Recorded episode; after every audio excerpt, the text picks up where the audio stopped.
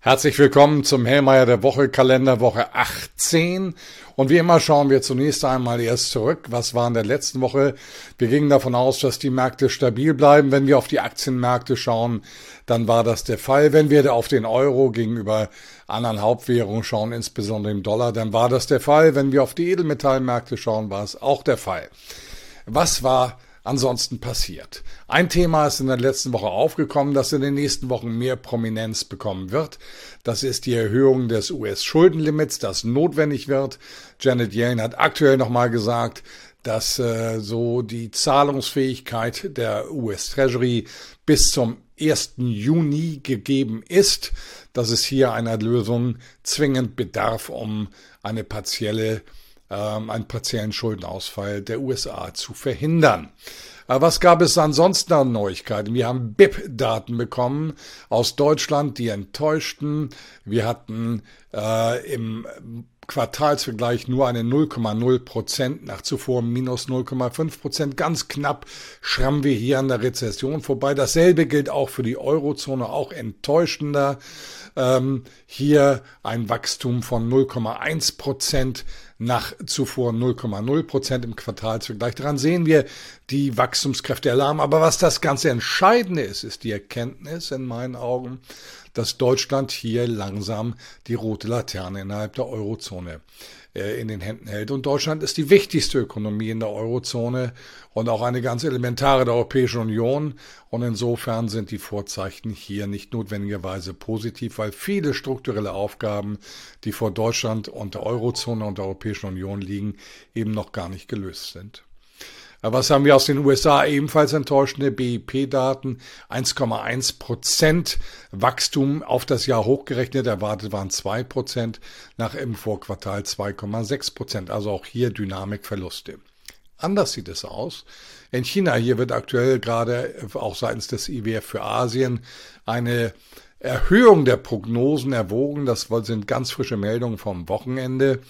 Äh, dort läuft es also viel, viel besser. Asien ist der Motor der Welt, Wachstumskräfte, das können wir hier einfach zusammenfassend sagen.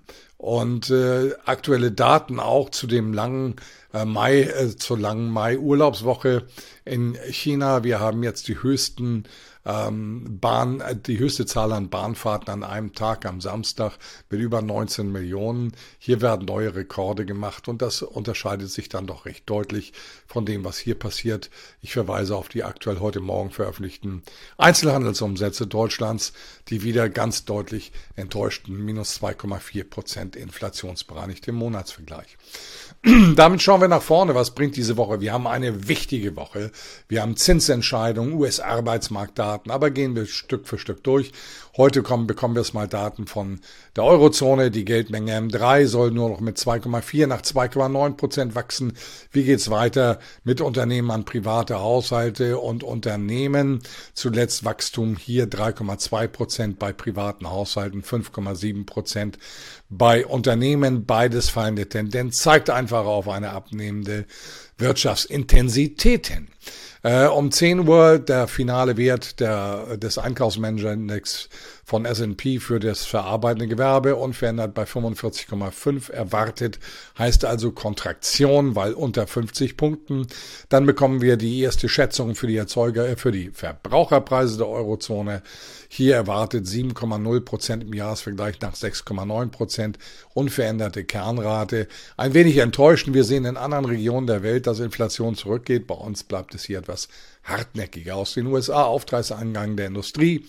1,1 Prozent plus erwartet, nach zuvor minus 0,7 Prozent. Wir haben partielle Daten schon, äh, die Daten für langlebige äh, Wirtschaftsgüter bekommen, die sehr positiv waren mit mehr als 3 Prozent plus.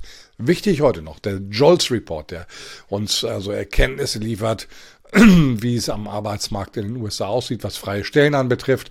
Zuletzt 9,931 Millionen, jetzt erwartet 9,775 Millionen. Das sind immer noch viele Stellen, aber es wäre der schwächste Wert seit Mai 2021. Mittwoch. Es geht weiter mit der Arbeitslosenrate der Eurozone. 6,6 Prozent nach 6,6 Prozent. Der Hypothekenmarktindex USA weiter auf sehr, sehr niedrigem Niveau, den niedrigsten Niveau seit 1997. Keine große Veränderung zu erwarten. Dann wichtiger der ADP Employment Report, der Beschäftigungsreport über die Privatwirtschaft in den USA. Hier Stabilität im Monatsvergleich erwartet, 150.000 neue Jobs nach 145.000. Dann geht's weiter äh, zu den Einkaufsmanager-Indizes für den Dienstleistungssektor in den USA von S&P. Hier ähm, Stabilität erwartet über 50 Punkten. Das ist die äh, einfache Formulierung. Und wichtig dann am Mittwochabend die Zinssitzung der, des Offenmarktausschusses der Federal Reserve. Der Markt geht, äh, geht davon aus, dass es ein weiteres Viertelprozent geht von vier ähm, 75 auf, äh, von 4,75, 5 Prozent Bandbreite auf 5, 5 ein Viertel. Ich persönlich halte dagegen, ich sehe eine größere Chance als 50 Prozent, dass es nicht zu einer weiteren Zinserhöhung kommt. Das hätte durchaus Marktauswirkungen einmal auf den Euro. Sicherlich, es hätte einen positiven Impact und es kann durchaus auch positive Wirkungen für Aktienmärkte dann mit sich bringen. Das Worst-Case-Szenario für mich die Zinserhöhung um ein Viertelprozent, aber wie gesagt, favorisiert kein Zinsschritt seitens der US-Notenbank. Dann am Donnerstag die Handelsbilanz der äh, Deutschlands erwartet, dass Exporte, Importe leicht zurückgehen im Monatsvergleich, hat auch was mit Rohstoffpreisen zu tun.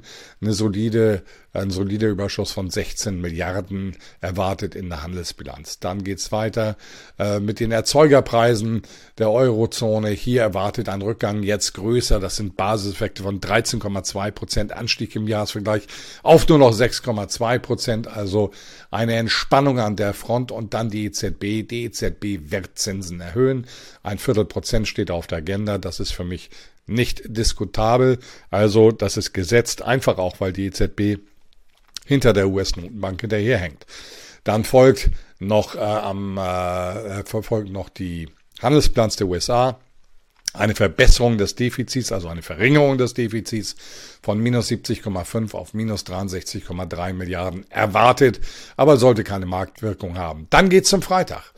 Einmal Industrieaufträge für Deutschland erwartet hier nach dem starken Anstieg im Vormonat 4,8 Prozent, jetzt ein Rückgang minus 2,2 Prozent als Reaktion, ist im Moment bei Auftragseingang immer noch eine sehr kommode Situation für die deutsche Wirtschaft. Einzelhandelsumsätze der Eurozone im Jahresvergleich erwartet minus 3,1 Prozent nach minus 3 Prozent. Ja, die Realverluste, Lohnverluste Deutschland letztes Jahr minus 4 Prozent beißen. Was kommt dann? Der US-Arbeitsmarkt bricht auch hier eine Moderation erwartet nach 236.000 äh, neuen Jobs im letzten Monat, Non-Farm Payrolls, jetzt 180.000 erwartet. Ansonsten Stabilität in den Daten. Raum vielleicht Überraschungen, wenn in meinen Augen eher auf der negativen Seite die äh, Arbeitsmarktdaten der zweiten Reihe implizieren eher eine etwas wackelige Grundkonstellation. Und am Ende gibt es noch am Freitag die, den Consumer Credit Report, also Verbraucherkredite in den USA, nochmal plus 16,5 Milliarden erwartet. Ohne den Schmierstoffkredit funktioniert sehr wenig in den USA. Das gilt für die öffentlichen Haushalte, das gilt für die privaten Haushalte. Kommen wir zu einer Gesamtübersicht, was wird diese Woche mit sich bringen. Zinspolitik steht hier im Mittelpunkt. Sollte die Federal Reserve, wie ich es favorisiere, auf einen Zinsschritt verzichten, dann könnte das für insbesondere für die Aktienmärkte mit hoher Wahrscheinlichkeit einen positiven Impact liefern. Man wird es mit entsprechend positiver Verbalakrobatik von Fortschritten bei, an der Inflationsfront begleiten. Und das stimmt auch alles. In der letzten Woche hatten wir auch noch den PCE-Index, Personal Consumption Expenditure Index. Äh, da liegen wir jetzt bei 4,1, 4,2 Prozent Anstieg im Jahresvergleich deutliche Entspannung. Also das gibt der Federal Reserve auch einen kausalen Raum, einen Nicht-Zinsschritt zu begründen. EZB, wie gesagt, gesetzten Viertelprozent. Ähm, Euphorie ist nach wie vor nicht am Platze. Wir haben viele, viele Probleme in meinen Augen und diese Probleme sind strukturell nicht gelöst, sie sind teilweise temporär mit Maßnahmen gelöst. Insofern bleibt der Markt nervös. Nervöse Stabilität war das Motto der letzten Woche.